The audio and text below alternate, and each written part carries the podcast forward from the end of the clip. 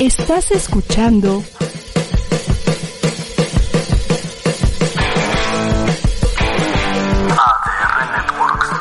Seguimos activando tus sentidos.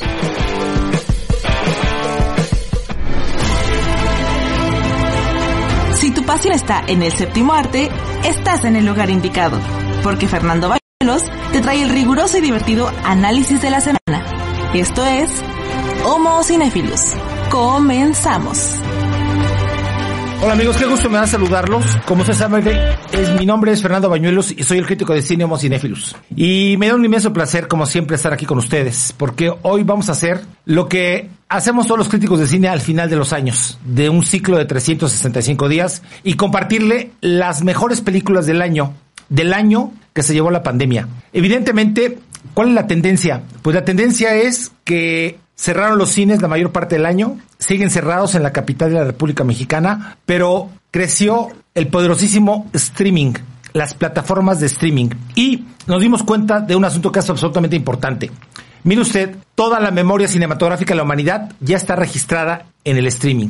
O sea, encontramos hallazgos verdaderamente impresionantes de películas que no creímos que estuvieran ahí, pero lo están. Entonces, se confirma la frase de que, pues, la tecnología nos alcanzó, el mundo cibernético nos domina todavía más, y el asunto está en que, pues, esto ha modificado sustantivamente, drásticamente la forma en la que vamos a ver cine. Yo le había comentado que la forma en la que vemos las películas estaba bajo un sistema viciado que estaba ya muriendo y otro que no acababa de nacer. Pues ahora las plataformas de streaming básicamente son las películas que le vamos a sugerir, las que dominan, las que habitan en esas plataformas.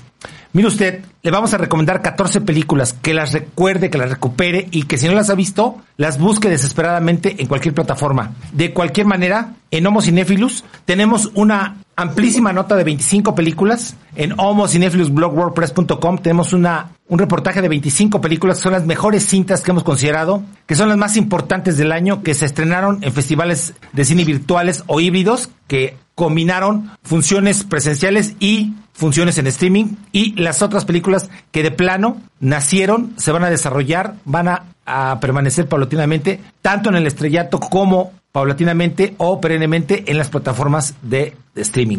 Mire usted, esas son las características de, de el programa de hoy. Claro, antes queremos desearle un feliz 2021, pero antes de que pasemos a las felicitaciones y a las lágrimas indispensables por las golondrinas, por el año que se va y por el que viene cargado de incertidumbre, quiero saludar a mi compañera de sección, a la crítica de cine, Adriana Chávez Castro, quien pues llega al final de este año junto con este servidor de usted, que es Fernando Bañuelos. Mi queridísima Adriana, ¿cómo estás? Hola, bien Fer, buenas tardes a todas y a todos. Qué bueno que estás con nosotros. Gracias, un gusto. Este, ¿le podrías compartir al público cuál es el criterio que seguiste para la selección de las siete películas que vas a pedir al público que recupere y que revea o que descubra o que evidentemente te parecieron las más importantes del año?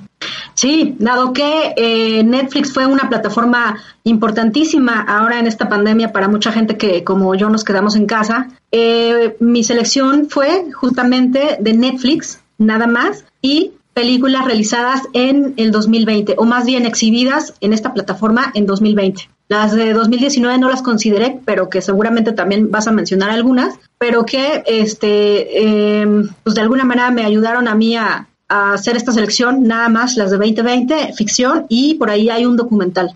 Ok, bueno, pues el, el criterio que yo seguí fue el, el, criterio de que le vamos a recomendar las películas más visibles a nivel internacional, películas que se estrenaron en la época de la prepandemia, ¿no? En los primeros meses de enero, febrero y un poco de marzo en el cine, en los cines internacionales, en los festivales más importantes, y luego las películas que destacaron, para mí las más importantes, que destacaron en las plataformas de streaming. Evidentemente no son las mismas, porque son propuestas de Adriana Chávez Castro, nuestra crítica de cine, y siete películas que yo le propongo que son completamente distintas. Mire usted, eh, tenemos una frase, una sección, una gustadísima sección que se llama La frase del día. Y yo quiero compartirle ahora tres frases que son importantes para dar el contexto a esto que le vamos a comentar hoy. Mire usted, la primera frase del día es un resumen de lo que es el año, de lo que fue 2020 y de lo que debe ser 2021. Dice la frase, de ustedes depende, o aprendemos a pelear como equipo o perderemos como individuos. Le repito la frase que es tremendamente trascendental. Dice, eh, de ustedes depende, o aprendemos a pelear como equipo o perderemos como individuos. Esta frase la pronuncia Al Pacino, que hace el papel del entrenador Tony de Amato, en una película dirigida por el solvente Oliver Stone, que ha visto cómo se ha decolorado su carrera, ahora que le da por hacer documentales sobre dictadores. Y la pronuncia en la película Un Domingo Cualquiera, Any Given Sunday, de 1999, que es una gran película sobre el fútbol americano. Creo que es la mejor película que he visto sobre ese deporte, por la fuerza narrativa de lo que significa, lo que es un domingo cualquiera, toda la industria que trae atrás y el duelo de los egos, y un deporte completamente testosterónico. Es una frase impresionante. La otra frase es, en la lista que le vamos a presentar, ni están todas las que son, ni son todas las que están. Y ahora, una frase que ha hecho mucho ruido. Tú le das una navaja a un mono y pueden suceder dos cosas. O se degüella o repentinamente te corta la cabeza. ¿Qué significa esto? Pues significa evidentemente que usted puede tener la alternativa de, evidentemente, con toda la propuesta cinematográfica ahí en el streaming, solamente seleccionar lo mejor, lo más basuroso, lo excelso o lo que le puede liberar eh, la conciencia para ser un mejor ser humano o para pasar mejor estos tiempos asiagos. Usted lo decide. Pero ¿qué es lo que hace la diferencia? Creo yo que es su conocimiento fílmico. ¿Qué opinas, mi queridísima Adriana? Mira, hay una frase que dice que la mejor película es la que la que nos gusta, ¿no? A cada quien. Sin embargo, también eh, pues hay que considerar ciertos elementos como la utilización del lenguaje eh, cinematográfico, eh, las y que incluye todo, ¿no? Las actuaciones, este, la fotografía, etcétera. Y eso tiene tiene cierto valor. Entonces vale la pena revisar esos materiales que de alguna manera brillan por alguna u otra razón y que están o innovando o presentando una propuesta interesante audiovisual. Y por eso también es interesante revisar las listas que salen en estas fechas. Por ejemplo, eh, la de, no sé, este, pues no sé, tú dime cuál. yo revisé, por lo, por lo pronto yo revisé varias, la, la de... Um, ¿Cómo se llama? Sing and Sound. Sight and Sound. And Sound, sí. Sí, bueno, es que todo el mundo hace sus listas, ¿no? ¿Cuál, perdón? Variety. Variety, claro. And Sound. Este, The Guardian. The Guardian. Así es. Mm, La de este Cahiers du Cinema, que no hay mucho aquí en la lista de, de ellos. Es cierto, eso es muy cierto. Los- la, la revista francesa más influyente de cine que es Cahiers du Cinema, eh, evidentemente, de las películas que ellos proponen, no hemos visto nada de ese universo fílmico. Sí, habrá que hacer un programa solamente de las propuestas de du Cinema. ¿Qué te parece si, evidentemente, bueno, el nombre del juego, como les digo, es de todo ese universo fílmico? Para eso, esa es la, esa es la función social que cumple el crítico de cine. O sea, rescatar todas esas obras y acercárselas a usted. Le recuerdo, en homocinéfilosblogwordpress.com, le vamos a dejar aquí la liga en los comentarios de este video, eh, está un reportaje de las 25 mejores películas del 2020 conformada la lista por Adriana Chávez Castro y su servidor. Y con base en ello usted, bueno, puede ampliar esta lista esencial de 14 películas que le vamos a dar. Ladies First, y entonces cumpliendo con nuestra función social como críticos de cine, Adriana Chávez Castro, la crítica del cine Adriana Chávez Castro en Homo Cinéfilos a través de ADR Networks, le da a conocer la- las que ella considera que son sus siete mejores películas del año. Adelante, mi querida Adriana. Gracias. Bueno, eh, muchas son americanas, muchas porque la distribución en, en Netflix, pues justamente mucho viene de Estados Unidos. Entonces voy a comenzar con la primera y la primera es para mí la que encontré, digamos, con mayores valores, ¿no? Por si no nos da tiempo de después comentarlas todas, pues ya tienen por lo menos las, prim- los primeros lugares. Y la primera de ellas sería Mank, del director David Fincher. Este, bueno, pues ya platicamos de ella y al ratito también vamos a hablar un poco más, ¿no? Sí. En segundo lugar, tengo El juicio de los siete de Chicago, del director Aaron Sons- Sonskin. Eh, en tercer lugar, estoy pensando en dejarlo o pienso en el final, del director Charlie Kaufman. Eh, en el cuarto lugar tengo El Diablo a todas horas, esta cinta del director Antonio Campos. En el quinto lugar, eh, Descansa en paz Dick Johnson, de una directora que se llama Kristen Johnson. En la número seis, una película chilena que se llama Nadie sabe que estoy aquí, del director Gaspar Antilo. Y en la número siete, una película polaca que se llama Hater, del director Jan Komasa. Esas son las siete películas de, de mi queridísima crítica de cine, Adriana Chávez Castro. Dice Susie Lennox, por favor, no vayan a decir que es una buena película, ya no estoy aquí. Por favor, no caigan en ese gran error. No, mire usted, eh, mi querida Susi, lo que vamos a hacer es hacer un programa de las mejores películas mexicanas, solamente de las películas mexicanas. No porque consideremos que sea un género aparte, sino porque como somos mexicanos y vivimos en este país y evidentemente el cine, el cine mexicano es como el retrato de un país, le vamos a dedicar solamente un programa a esas películas, por eso tenemos ese respeto. Eh, eh, el señor Eugenio Base dice, muy buenas tardes, señor Bañuelos y Adriana, excelente fin de año y un muy próspero año 2021, cinéfilo a todos. Muchas gracias, señor Base. También le, dedicamos, le, le deseamos que usted tenga un excelente año 2021. Mire, yo también tengo mis siete películas predilectas del año y se las voy a compartir con todo respeto. La primera es First Cow, que es la primera vaca de la directora Kelly Reichardt, una película del 2019. Está en todas las listas. Esta está, es súper, súper mencionada y evidentemente es una gran película, por eso la recomendamos. La dos es La Vasta Noche, The Vast of Night, de un director debutante que se llama Andrew Patterson, que es una película de ciencia ficción y de misterio absolutamente inteligente, estremecedora. Luego, la número seis es Bacurau, esta es una película brasileña alucinante. De verdad, qué gran película. Dirigida por los señores Clever Mendoza Filo y Juliano Dorneles. Dornelles debe decir. Y la otra es Una gran mujer, Bien Paul Dilda, del, director Kantemir Balagov, una película rusa sobre el fin del sitio de Leningrado. De verdad es una gran película porque está destruida la ciudad y no hay forma de, festejarlo por las condiciones de, de, destrucción y de soledad que hay ahí. Más bien de desolación. Luego una película que se llama Colectivo, Collective Collective del director Alexander Nanau, una película rumana que habla de una corrupción que está corroyendo después de la era postsocialista a la sociedad rumana. Impresionante la denuncia que hace eh, el señor Alexander Nanau. Luego, La Infaltable, que ya se las he comentado aquí varias veces en el programa, que se llama Nomadland, de la directora Chloe Shaw, que después de su película ópera prima El jinete de Rider, hace esta película que está basada en la novela de Jessica Brother, que es una película sobre estas personas que están viviendo una crisis económica brutal a causa del capitalismo salvaje y tienen que andar en camionetas en unas vans como transhumantes, como nómadas, tal como lo dice la película. Y cierro con un documental mexicano excepcional en Netflix que ha sido muy visto sobre la violencia, que se llama Las tres muertes de Maricel Escobedo. Y mire, eh, me hacía un cuestionamiento mi queridísima Adriana Chávez Castro, diciéndome que por qué no metía otra película, otras películas mexicanas como Sencillas Particulares, que tuvimos una maravillosa entrevista con su productora y con su actriz. ¿Y por qué no metía la otra de Vaquero de Mediodía?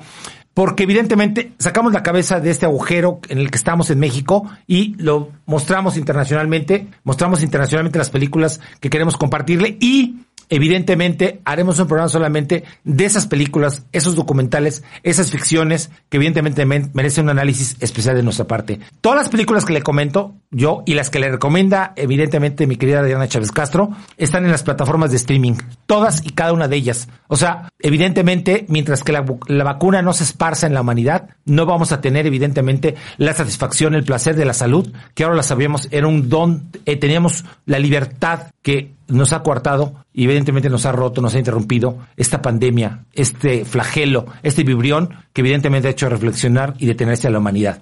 Mire usted, eh, voy a permitir, voy a ahora a, pedirle a mi queridísima Adriana que empiece a comentar Mank y iremos una a una para que usted más o menos se dé una idea en estos 45 minutos, 40 minutos que nos quedan de programa, que es el último programa de Homo Cinéfilos del 2020 aquí en ADR Networks. Y nos da un inmenso placer compartirle esta lista que le digo, no están todas las que son ni son todas las que están, pero tratamos de seleccionar lo mejor para usted de las plataformas de streaming y lo que evidentemente está vibrando en este año que se llevó la pandemia, el 2020. Adelante, mi queridísima Adriana. Gracias, pues empiezo con Mank, que ya lo había comentado, que es el del director David Fincher, y que él ya tiene un, digamos, como una trayectoria interesante, es el director del curioso caso de Benjamin Button, de la red social, por la que recibió también un premio Oscar y un premio BAFTA, no es cierto, un Globo de Oro y un premio BAFTA, es el director también de Seven y del Club de la Pelea o Zodiac, ¿no? Que son eh, grandes películas.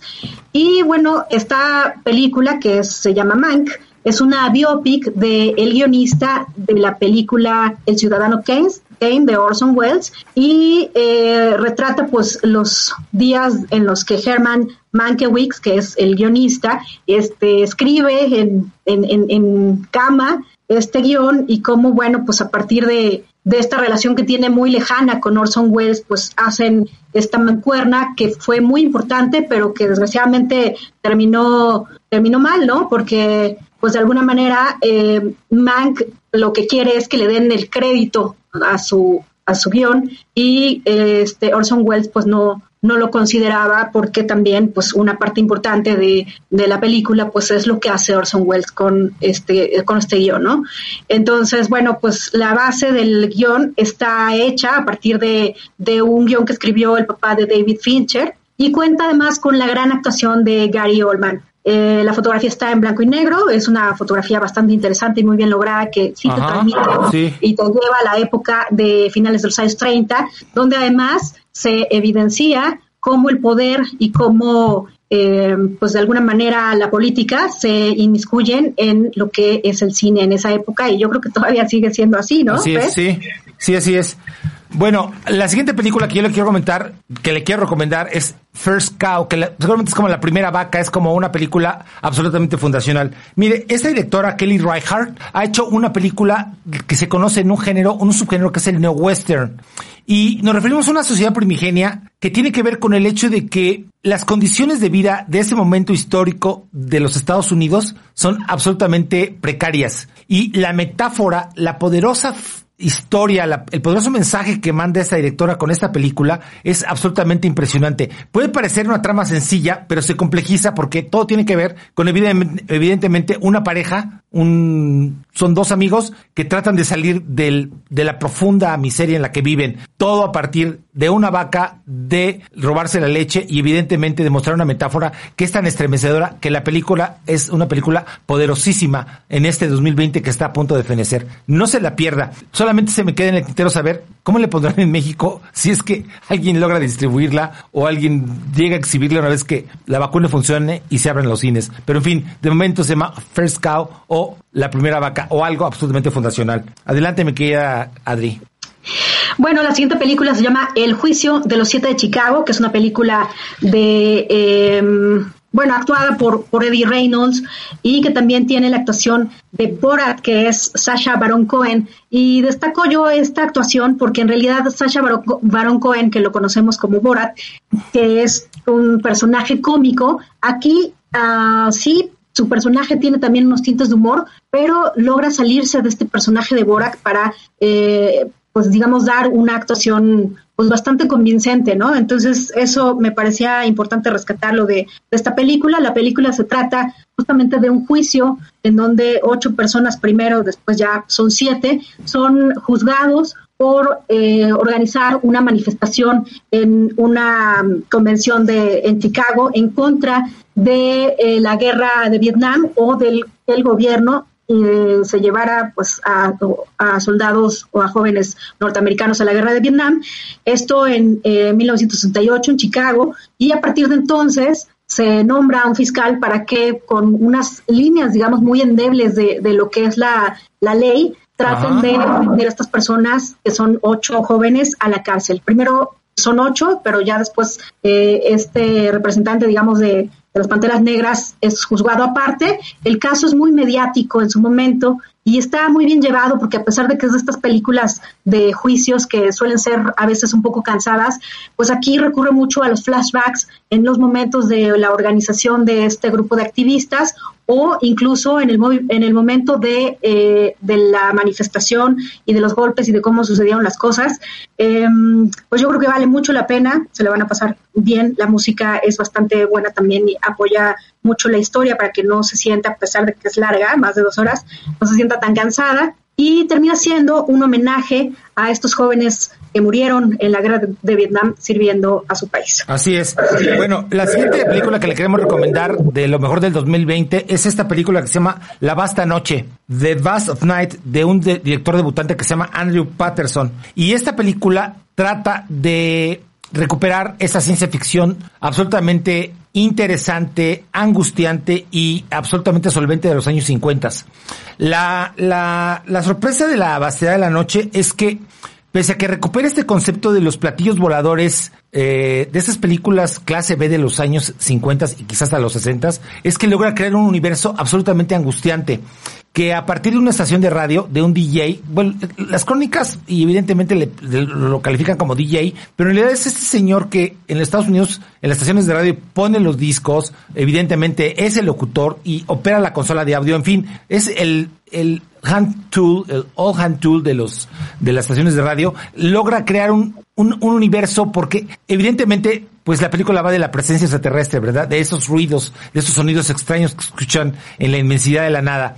Pero evidentemente, a partir de eso, de esta anécdota, la película crea un universo, un, ambiente de desasosiego y que evidentemente la ha convertido en una de las mejores películas del 2020. Le repito el título, se llama La Vasta Noche, de un debutante, Andrew Patterson. También está en las plataformas y por supuesto la narrativa y la estética recuperan mucho de, de estos años 50. Pasa lo mismo con Mank que comentaba mi queridísima Adriana Chávez Castro. O sea, la propuesta de, de estética y narrativa y fotográfica de mi queridísimo David Fincher es esa, recuperar esa película de los años finales de los 30 y principios de los 40. Adelante, mi querida Adri. Bueno, la siguiente sería Pienso en el final o estoy pensando en dejarlo, que es esta cinta del director Charlie Kaufman, que él apenas tiene tres, tres películas como director, pero ya tiene una experiencia como guionista y lo recordamos con una película que se llama Eterno Resplandor de una mente sin recuerdos que ganó un Oscar y un premio BAFTA. Y bueno, está basada en una novela, la novela homónima del escritor canadiense Line Wright de 1916. Esta cinta es un tanto críptica, es decir, sale de la narrativa convencional para mezclar una serie de no sabemos si son recuerdos o es este anhelos o es un ensueño o es la posibilidad de imaginación de un personaje que va eh, poniendo en su mente pues justamente todo eso, los anhelos, los recuerdos o incluso los, los sueños para dar un recorrido, un, digamos un, una road movie por algunos este, momentos y pasajes de la vida de este personaje. Es, es rara, es compleja, pero justamente eso es lo que se agradece, ¿no? sacar al espectador de, digamos, del lugar común, de, de, de esta sí, lugar común de la historia, de que se cuenta fácil, ¿no? Para ponerlo a pensar todo el tiempo y sacarlo de, digamos, esta zona de confort para hacerlo pensar y después ya no importa mucho de qué va la historia, ¿no? Porque justo lo que te regala son momentos y sensaciones. Um, pues a mí me recuerda mucho también a lo mejor eh, el trabajo de David Lynch y de Terrence Davis con esta película que se llama The Long Days Closer de 1992 y sí es un trabajo interesante justo porque es diferente. Sí, eh, fíjate que han comentado mucho que el personaje está muerta, están muertos, es, es un cadáver, es un, es un alma en pena que pues está recordando un poco más allá de la agonía lo que fue lo que podría ser lo que fue su relación y esto también se liga mucho con una película que se llama Alucinaciones del pasado o Jacob's Ladder que es parece que guarda la misma estructura pero como tú dices hay una gran cantidad de especulaciones en torno a la película que no deja de ser apasionante decías que Charlie Kaufman está relacionado con Eterno Resplandor de una mente sin recuerdos Ajá. eh, como que como como cómo, cómo participa Charlie. Kaufman ¿Eh? Como como guionista. guionista verdad Sí. Aunque tiene la dirección de Michel Gondry no Sí. que es un genio. Bueno, eh, la siguiente película que le queremos recomendar se llama Bacurau, que es una película brasileña que también está en la palestra internacional y que evidentemente ha dado muchísimo de qué hablar. Y le voy a decir por qué. Porque es una historia absolutamente insólita, extraordinaria. Es una historia de un pueblo que ha desaparecido de los mapas tanto de los mapas físicos como de los mapas de internet, donde sucede una realidad absolutamente extraordinaria, estrambótica y que esto le permite a los directores Clever Mendoza Filo y Juliano Dornell, Dornelles, pues crear un ambiente y evidentemente proporcionar una historia que es absolutamente estremecedora e insólita. La verdad es que eh, alguien ha dicho que la película está muy cercana al realismo mágico y que todo lo que gira en torno a la película es extraordinario. Lo cierto es que, pues, una de las principales características del cine es crear universos fílmicos. Y esta película justamente es solvente porque crea este universo fílmico y además crea esta tremenda denuncia que gira en torno a la realidad latinoamericana. No debe perdérsela. Bacurau es una película de esos garbanzos de libra que no se ven todos los días en las cinematografías internacionales. Y, por supuesto que parte de esta frase que dice, te doy a conocer mi aldea y mi aldea se vuelve universal. Esa es un poco la esencia de esta película que le repito se llama Bacurau, una película sobre un pueblo que ha desaparecido de los mapas físicos y de los mapas virtuales. Incluso la película, le digo, es absolutamente estremecedora. Adelante, mi querida Adrianita. La que sigue es El Diablo a todas horas, que es una película de Antonio Campos y es una adaptación de una novela de Donald Ray Pollack. Está actuada con, digamos, digamos dos personajes o, dos actores jóvenes, que es Tom Holland, este actor británico que lo recordamos por películas como Lo Imposible, que ahí, bueno, era un, era un niñito, ¿no? Y lo hace, la verdad, estupendamente bien. Y Ajá. después hace Capitán América, por ejemplo. Bueno, o sea, tiene, tiene varias, varias películas ya. Y también está Robert Pattinson, que lo vimos estupendamente bien en El Faro, ¿no? Y que además, pues, de alguna manera reafirma, pues, esta idea de, de salir del, del actor joven, ¿no? Del actor juvenil de, de cosas pues como más, más comerciales para este mostrar otra, otras capacidades en su, en su trabajo actoral. Eh, la película está, pues digamos, ambientada, ¿no? De, es de época y justamente lo que trata es cómo eh, en, una, en un lugar, en una población, una época, todo lo que sucede alrededor de estos personajes, pues tiene que ver con la maldad, ¿no? Con lo, con, con el asesinato, con la mentira, etcétera, etcétera. Entonces, sí resulta ser de alguna manera perturbadora y, como bien lo dice su título, pues muestra que el diablo está en todo momento y a toda hora en esos personajes y en, en esa región, ¿no? Eh, pues el director, Antonio Campos, lo recordamos también con una serie que se llama The Shiner y la película este, que que es la que yo me refiero en esta ocasión, que es el diablo, a todas horas, pues justamente refleja ya un trabajo pues bastante bien logrado de este director. Sí, lo que sorprende de esta película es el reparto, que es impresionante, ¿no? Y sobre todo, cómo es que alguien puede hacer un cuestionamiento, claro, a partir de esta novela que es eh, una novela negra gótica, como la consideran, eh, la toxicidad y por supuesto los, los extremos del fanatismo religioso y todos los demonios sueltos en todos los personajes, eh, la violencia, la, la, las perturbaciones sexuales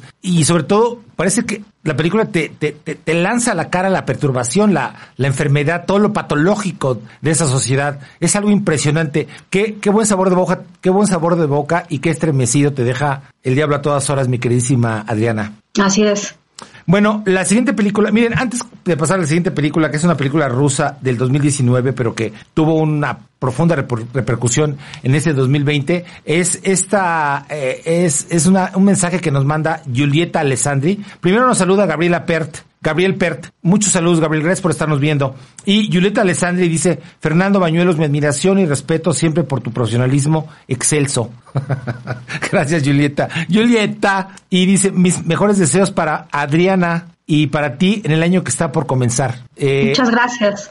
Es un saludo de mi queridísima Julieta Alessandri. Nosotros agradecemos a ti por todo tu apoyo eh, durante todos estos meses. Bueno, eh, la siguiente película que les digo que forma parte de esta lista de 14 películas que le estamos recomendando mi queridísima Adrianita y yo, mi queridísima Adriana Chávez Castro, la crítica del cine Adriana Chávez Castro, es una película que se llama Una gran mujer. Así se llama en Occidente. En, en Rusia se llama Ben Paul o Dilda. Ben Paul es el, Ben Paul es el nombre, es el apodo de una de las protagonistas que, de la, de la cinta y la directora, el director se llama Kantemir Balagov. Y mire, ¿de qué va la película? Mire, la verdad es que esta cinta se sitúa en 1945, después de, del fin del sitio de Leningrado. Y la película se solaza, eh, mostrándonos la destrucción que dejaron los nazis en esta ciudad, con la cual se, se ensañaron. Pero así como de grande fue el ataque y la, la violencia de los nazis, así fue de grande la resistencia de los rusos. Eh, evidentemente hay, está muy documentado esto, pero lo, importante es Kante, que Kantemir Balagov nos logra aportar algo que, que es muy interesante, que es el drama humano, que es la historia de estas dos mujeres y cómo sobreviven, cómo se relacionan y cómo es que esta historia que aparentemente va de tranco en tranco, que va de una manera muy pausada, nos va revelando una historia absolutamente humana y trascendental. Esto evidentemente es lo que impresiona de la película. Eh, claro, el teatro de los acontecimientos, la escenografía, el sitio, el lugar, es la recreación es impresionante, pero la historia misma, lo estremecedor, lo tierno y por supuesto lo perturbador de la historia y cómo este hombre Cantemir eh, Balagó va desgranando la historia, eso es lo impresionante. Es lo que hay que rescatar de esta película que se llama Una gran mujer, Bean Paul o Dilda, como usted eh, la puede encontrar, recupérela, porque es una de las grandes películas del año, de la que también ya le venimos hablando en este programa con mucha antelación, pero ahora se la recuperamos. Y que, bueno, pues eso, esas veces que dice, el cine es tremendamente trágico, estremecedor, pero qué bueno que podemos ver cine. Adelante, mi queridísima Adriana. Bueno, la siguiente película se llama Descansa en paz, Dick Johnson. Está realizada por una directora que se llama Kristen Johnson, que es justamente la hija de este señor ya de edad, de más de 80 años, que pues de alguna manera eh, está enfermo y, y, su hija pues previniendo su, su, posible fallecimiento decide como preservar su memoria a partir de un documental y lo interesante aquí son justamente los recursos que utiliza la directora para contar esta historia que en realidad trata pues de eso, ¿no? De, de tener que despedirse de un ser querido, en este caso que es de su padre, empieza pues a mermar su salud, primero em, empieza a perder la memoria, etcétera, pero ella trata de pues digamos, de jugar con el concepto de la muerte y hace una especie de ensayo, de un montaje de cómo podría morir su papá, ¿no? Entonces, el padre se mete cuando todavía tiene cierta lucidez, se mete a, trabajar con ella, eh, ficción de cómo sería su muerte y contratan incluso hasta algún actor de doblaje para que haga esas escenas en donde el padre podría morir desde que le cae un, ventila un, un ventilador en la cabeza hasta que se cae de la escalera, etcétera. Y eso es lo divertido, que el padre, que es, digamos, como el objeto de estudio en ese, en ese documental, se vuelve también eh, partícipe de algo que pues no es fácil hablar, ¿no? Y que es la muerte. Entonces ese recurso lo hace bastante interesante y bueno, pues vas viendo cómo progresivamente el hombre pues va perdiendo la salud hasta que fallece, ¿no? Pero jugar con esos elementos y meter la cámara a la casa donde además los niños ya que son los, los nietos están muy, muy habituados a la cámara, pues a mí me parece que es un recurso formidable para contar una anécdota que es como cómo se despide uno de sus seres queridos. Sí, es impresionante el documental. Eh, eh, es importante mencionar, mi queridísima Adriana, que estamos combinando documentales con películas de, ciencia, de ficción, uh -huh. ¿no? O sea, no, no consideramos al documental como un género aparte, sino que el documental tiene tanta presencia que lo estamos mezclando con todas las películas y en un rato más le vamos a dar a conocer cuáles son documentales y cuáles son películas de ficción. En este caso es un celebérrimo. De verdad, qué documental, qué sangre fría de la directora, mi queridísima Adriana, de eh, la, la señorita Kirsten Johnson, ¿no? Descanse paz Dick Johnson y el señor, bueno, de un carisma, atrac qué atractivo señor, qué señor tan, tan agradable. Dice Susie Lennox, felicitaciones. Me atraparon como seguidora. Excelente trabajo. Te están felicitando, mi queridísima Adriana. Gracias. Un abrazo a todos y a todas. Gracias, Susi Lennox. Es un, un, gran honor que nos hagas este comentario. Bueno, ahora les vamos a recomendar una película que es impresionante. Mire, la Romanía de Ceausescu, este dictador de la era comunista que terminó siendo fusilado en un paredón improvisado en aquella época en la que se cayó el muro de Berlín, en esta revolución romana, eh, fue eh, evidentemente impresionante, una época de una corrupción brutal en esa Rumanía de, de los años 80. Aún retoman en mi cabeza esas imágenes de este dictador junto con su esposa siendo muertos por un, por un pelotón de fusilamiento como verdaderos animales. O sea, es algo, después de una corrupción rampante, bueno, la sociedad eh, rumana bajo el capitalismo no ha cambiado nada, absolutamente nada. Y la prueba es este documental que se llama Collective, o Colectivo, porque resulta que la película está dirigida por un señor que se llama Alexander Nanau y es un documental, justamente es un documental y mire, le voy a platicar porque nos retumba como sociedad este este este, este documental.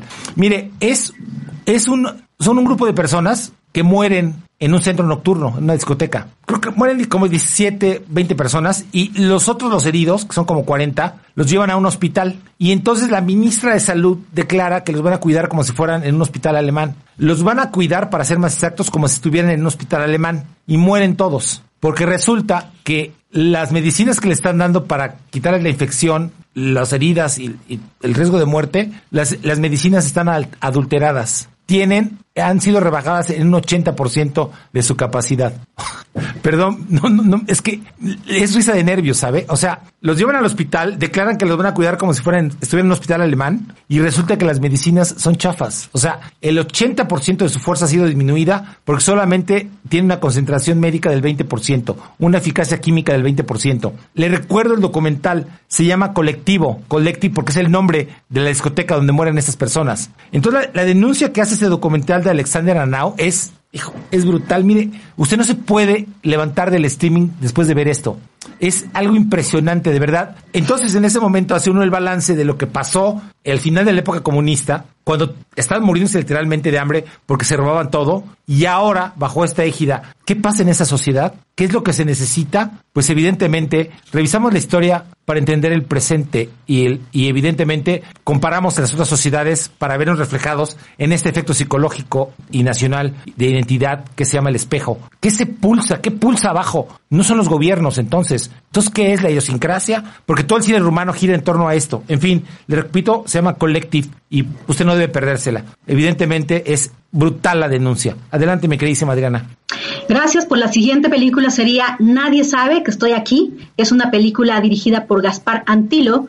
Es una película chilena y que va sobre un personaje que es, digamos, muy introvertido, muy tímido y que se dedica, pues, entre, entre ayudarle a su tío a, a pues trabajar la, eh, ¿cómo se llama? La lana, ¿no? De los borregos, pero que también en sus ratos libres escapa a otras casas a, meterse a ver qué encuentra y roba cosas que brillen mucho, porque se está haciendo un traje que él de alguna manera cree que va a, a usar cuando se presente y en público, ¿no? Entonces, bueno, la verdad es que la película es muy contemplativa y va muy poco a poco, este, tiene un ritmo un poco este, lento, pero después vas descubriendo que este personaje que tiene además problemas de obesidad, pues de alguna manera ha sido relegado y tiene un problema o un trauma desde su infancia, porque en realidad él cantaba y cantaba muy bien. Entonces su padre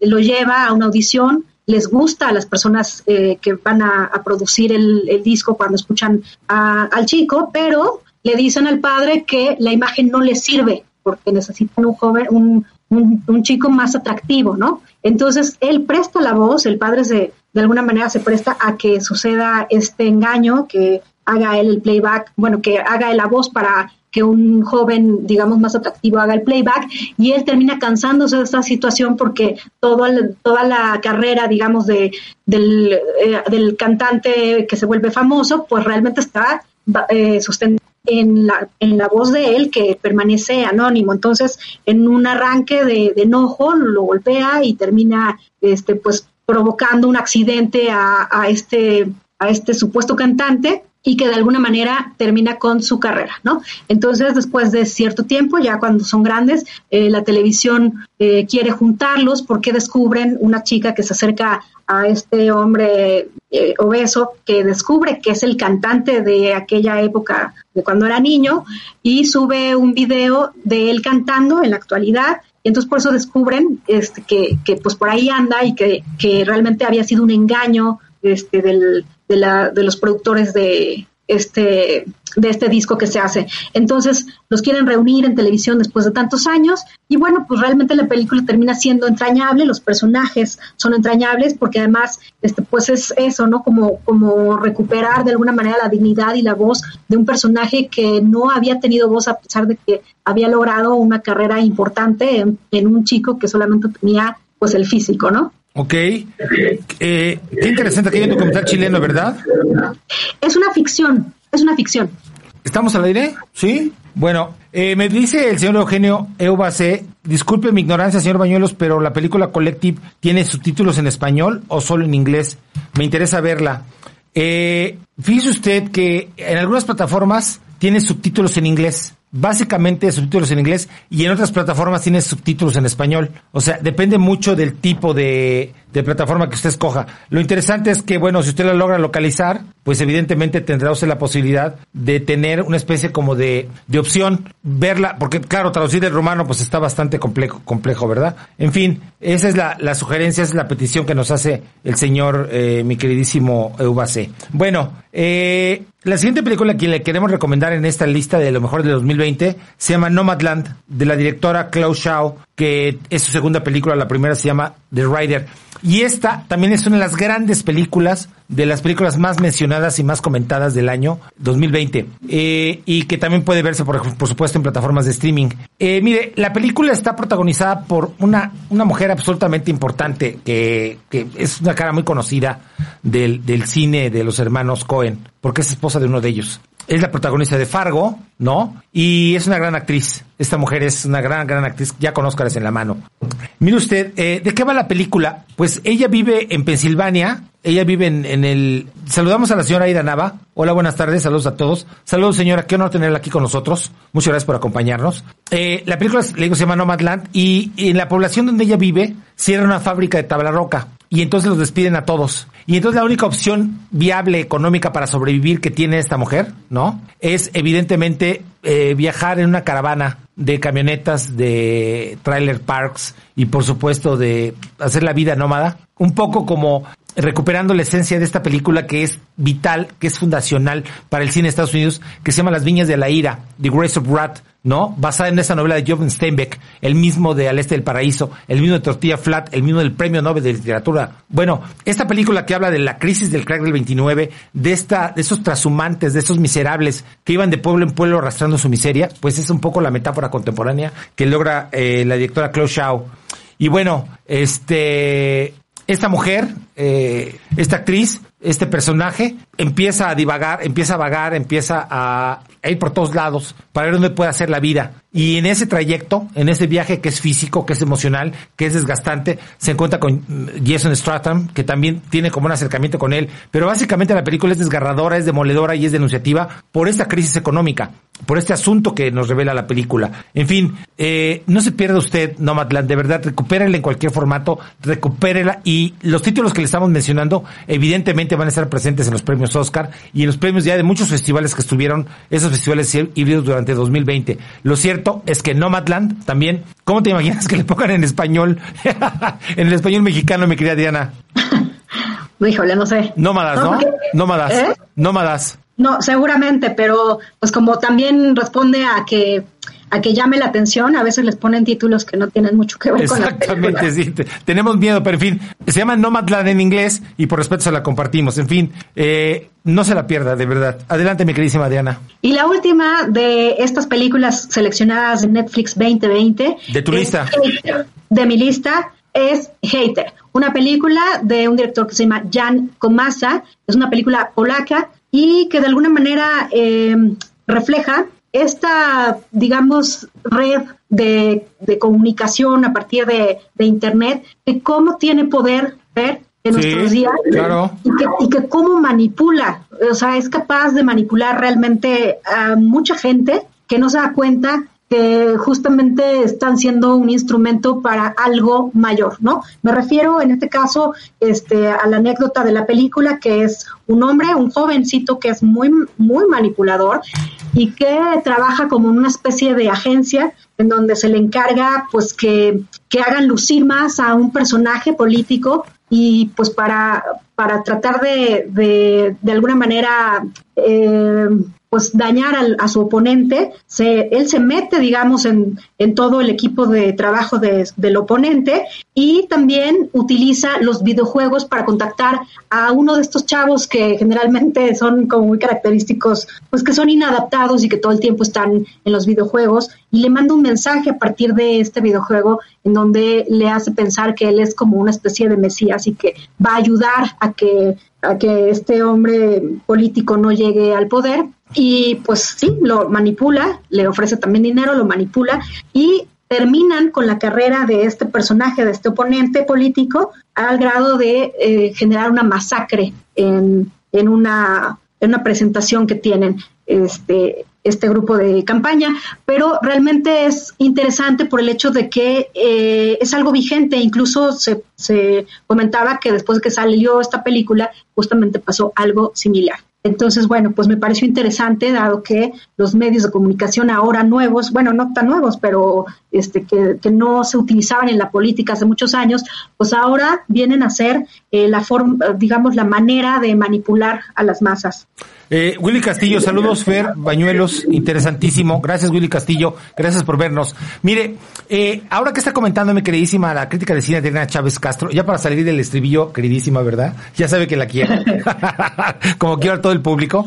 Eh, fíjense ustedes que hay un documental en, en- en Netflix, original de Netflix, que se llama El dilema de las redes sociales.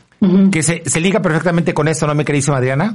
Así es. O sea, ustedes pueden ver Hater del director Gianco Massa y después ver en programa doble o en otro momento para complementarlo el dilema de las redes sociales, que es un gran, gran, gran documental sobre cómo es que las redes sociales, cómo nos han transformado la vida, cómo dominan de mala manera la vida de otros y cómo la, los sabios, las personas más geniales, más inteligentes, contemporáneas, deciden apagar el teléfono y las notificaciones. O sea, viven ausentes de la, o sea, es algo impresionante. O sea, los grandes genios, los CEOs, es Chief Executive Office, o las personas que están metidas en el ajo de la cultura, los líderes humanos, no contestan el teléfono o celular, no están viendo las notificaciones, no pasan su vida en ello. Sí, me quería Adriana.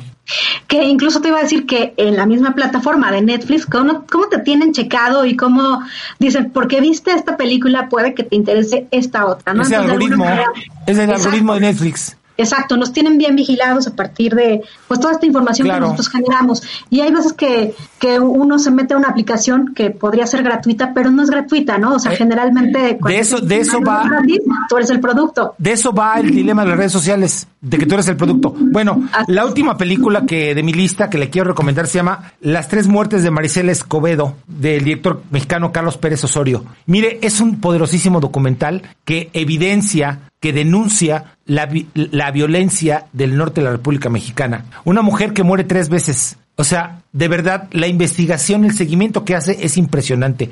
Yo sé que, me, a Adriana no le gustó mucho, pero a mí No, me... me encantó, me encantó. Nada más es que dije que porque no había otro, otro documental o varios documentales mexicanos, porque en realidad creo que México está haciendo un gran trabajo en documental. Por eso me pareció. Pero sabes que el documental mexicano es más poderoso que la ficción, mucho más poderoso. El documental mexicano es son obras maestras, mientras que las ficciones todas, todas blandengues. Bueno, ese documental hace un seguimiento riguroso de la tragedia de Maricel Escobedo hasta que muere. De verdad, nos muestra un México impresionante. Si usted no tiene conciencia, a mí me parece absolutamente obtuso, estúpido, que alguien se pueda aficionar con el Señor de los Cielos. Le, le pido que me, que me perdone usted si, si lo veo afectado con mi comentario, pero ¿cómo podemos ver una ficción chafa del el problema del narco a través de una película de, de, chunga de Luis Estrada o de una serie de televisión malísima que entroniza a los narcos cuando hay un problema tan grave que está reflejado en esta película documental que se llama Las tres muertes de Maricel Escobedo.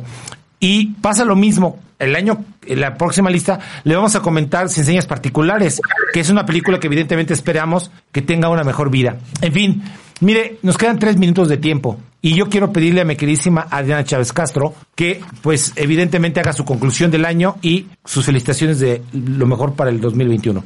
Bueno, pues ya ha sido un año de mucho cine en streaming, ¿no? y esperemos que el siguiente año podamos regresar a las salas porque por ahí decía, ¿no? Un, un, un, programa del cine se ve mejor en el cine, pues eso, eso siempre, ¿no? Aunque también tenemos esta opción de no salir de casa y de quedarnos a ver las películas en streaming, pero ojalá que ya con la vacuna y que ya podamos regresar a los lugares públicos, pues disfrutemos de todo el espectáculo que te brinda el cine, es decir, las salas están equipadas y que tienen una pantalla enorme para que justamente la experiencia sea distinta a la que te da quedarte en tu casa y verla pues eh, con o sea con interrupciones y con otro tipo de, de, cosas así que ojalá se haga el esfuerzo también por regresar a las salas de cine y bueno pues gracias a ti gracias a todos los que nos han acompañado y bueno, pues eh, yo muy contenta de esta oportunidad que me diste. No para... hay ninguna oportunidad, no, eh, tú, gracias por tu apoyo, gracias por tu apoyo.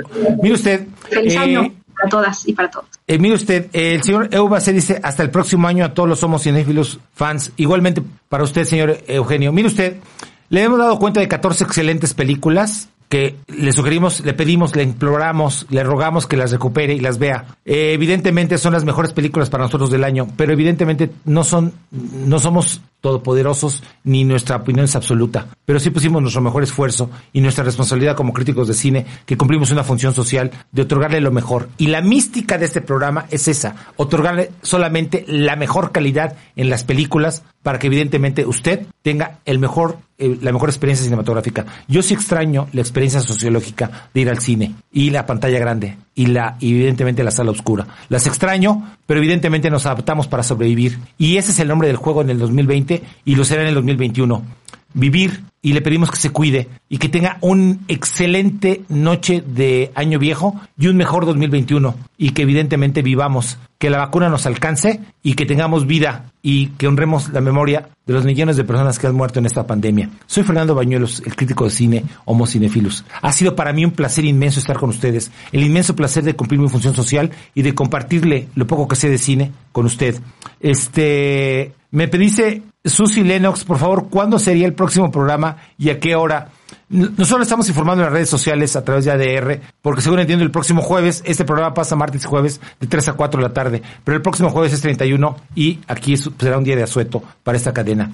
Gracias, Susi. Este, feliz año para todos, nos dice mi queridísima Aida Nava. Felicidades a todos, que tengan un excelente, un maravilloso, un pletórico de abundancia y de felicidad y de cariño con su familia 2021. Pero como les digo, el deseo es que vivamos, que sobrevivamos esta prueba que nos está poniendo la humanidad, que nos está poniendo la naturaleza y el mundo, que es la pandemia SARS-CoV, COVID-19 y por supuesto la nueva cepa que hay, nanita. Hasta pronto, un placer estar con ustedes. Pásenla muy bien.